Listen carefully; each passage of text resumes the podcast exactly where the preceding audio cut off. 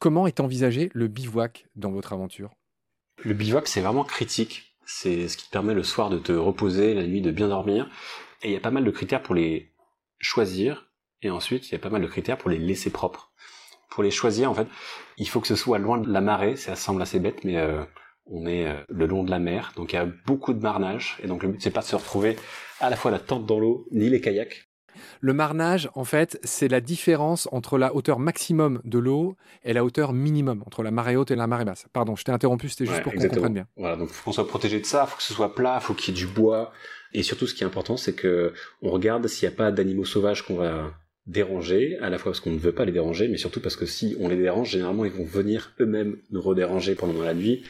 Avec la vigilance numéro un, c'est les ours. Donc on regardait s'il n'y avait pas de crottes fraîches, on regardait s'il n'y avait pas de traces de pas, on regardait s'il n'y avait pas des traces de nuit passées par des ours.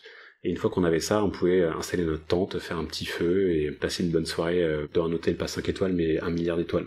Oui, alors on va beaucoup reparler des ours, mais vous faisiez attention à bien d'autres choses. Vous faisiez attention qu'il n'y ait pas de nid, notamment d'espèces qui nichent au sol. Quelle est la politique en matière de feu de camp? En matière de feu de camp, euh, le but c'est vraiment de faire en sorte que ton passage il soit invisible après. Donc euh, ton feu de camp, tu l'éteins vraiment. Si possible, il y a que des cendres et il y a plus des bois. Et une fois que tu l'as terminé,